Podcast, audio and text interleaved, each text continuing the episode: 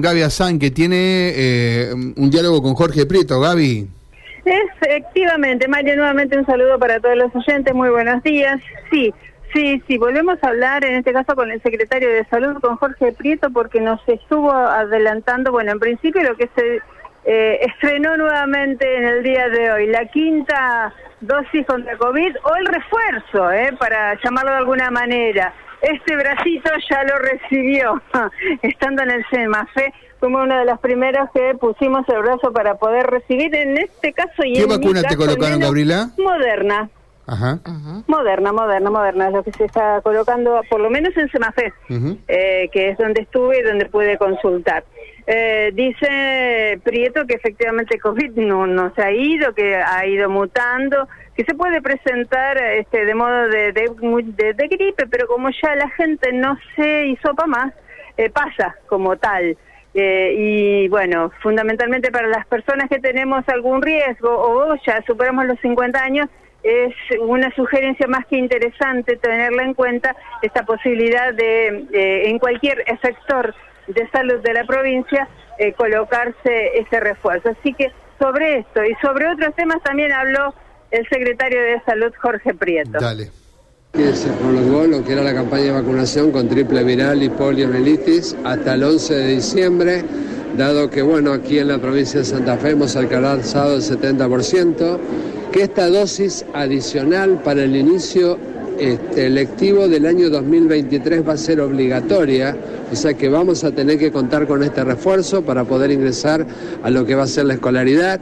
Y por supuesto, comenzamos con lo que es el refuerzo de la vacuna de la quinta dosis, pero también llamamos a las personas, aquellos que no han completado su primer refuerzo ni su segundo refuerzo. El primer refuerzo alcanzamos un 70%, el segundo refuerzo un 30% y por supuesto citamos para este quinto o tercer refuerzo que tiene que ver con algo que todavía sigue circulando, que no tenemos una vacuna específica que va a ser anual, que estipulamos que para el año que viene va a estar otorgadas las condiciones para tener una vacuna única.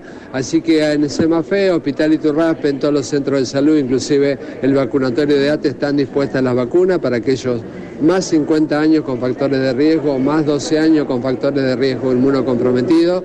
Están esperando las vacunas, así que más de 120 días a colocarse este refuerzo que creo que es lo que nos plantó en la situación epidemiológica que estamos atravesando hoy. ¿Es obligatorio, doctor?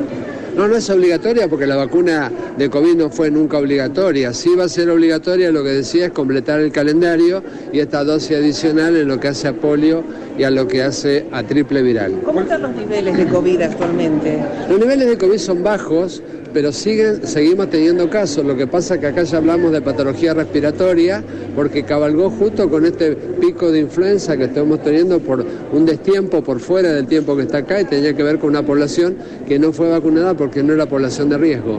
¿Cuáles son las variedades para la quinta dosis, doctor? La variedad que tenemos es Moderna y Pfizer. Están disponibles, así que simplemente acercarse sin turno, sin duda, aquel 70% que ha completado su su tercer refuerzo, su primer refuerzo, perdón, seguramente van a estar completando los esquemas, fundamentalmente las personas mayores que fueron los que con más adhesión tuvimos. ¿Por qué es importante tener la quinta dosis, Prieto? Porque la inmunidad no dura más de 120 días y ya hemos transcurrido un tiempo donde el virus no tiene estación y sigue circulando y estamos viendo que hay pequeñas oleadas en el exterior y algo muy importante, ¿no? Tenemos esta fecha que es la movilización que va a generar el Mundial.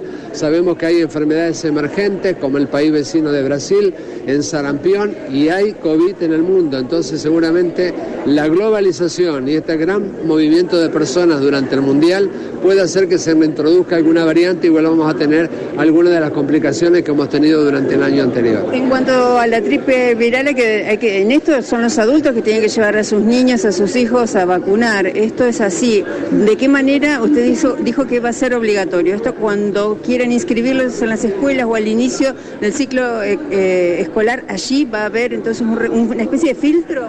No tal cual, tal cual se exige lo que es el calendario de vacunación al ingreso escolar y aquí tenemos esta dosis adicional que creo que con buen criterio, porque uno cuando evalúa una enfermedad que realmente es banal, pero realmente estamos hablando de una enfermedad que dejó secuela tan importante como la polio y que estamos viendo que hay casos que se han este, nuevamente activado en algunos países y sin duda hoy la globalización en pocos minutos y horas nos permite estar de un país en otro y bueno, y esto es lo que tenemos que evitar, que se introduzca o que empiecen a reemerger enfermedades que habían desaparecido. ¿Se detectó en el país? No, en el país nosotros no tenemos más que ese caso de sarampión que tuvimos importado, pero sí tenemos un brote muy importante en lo que hace a Brasil un país vecino y con mucha afluencia de turismo por parte de los argentinos. polio, doctor?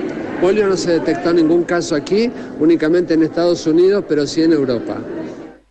Bueno, importante, ¿no? Los dichos del secretario de Salud no hay que quedarse tranquilos fundamentalmente con los refuerzos de los más pequeños. ¿eh? No debemos dejar que para más adelante, porque mm. bueno, cuando comiencen las clases seguramente allí se van a encontrar con eh, la imposibilidad de poder cursar, habida cuenta que esto ya va a ser obligatorio, la triple, la triple viral, a eso me refiero, ¿eh? para los más chiquititos. En cuanto al COVID, bueno, sigue siendo voluntario eh, acercarse a cualquiera de los efectores de salud pero fundamentalmente hay que mirar con las, eh, las próximas vacaciones, de que va a haber un desplazamiento importante, tanto de brasileños que van a llegar, porque la cuestión económica es lo que está eh, favoreciéndolos, como aquellos que tengan la posibilidad de viajar a aquel lugar.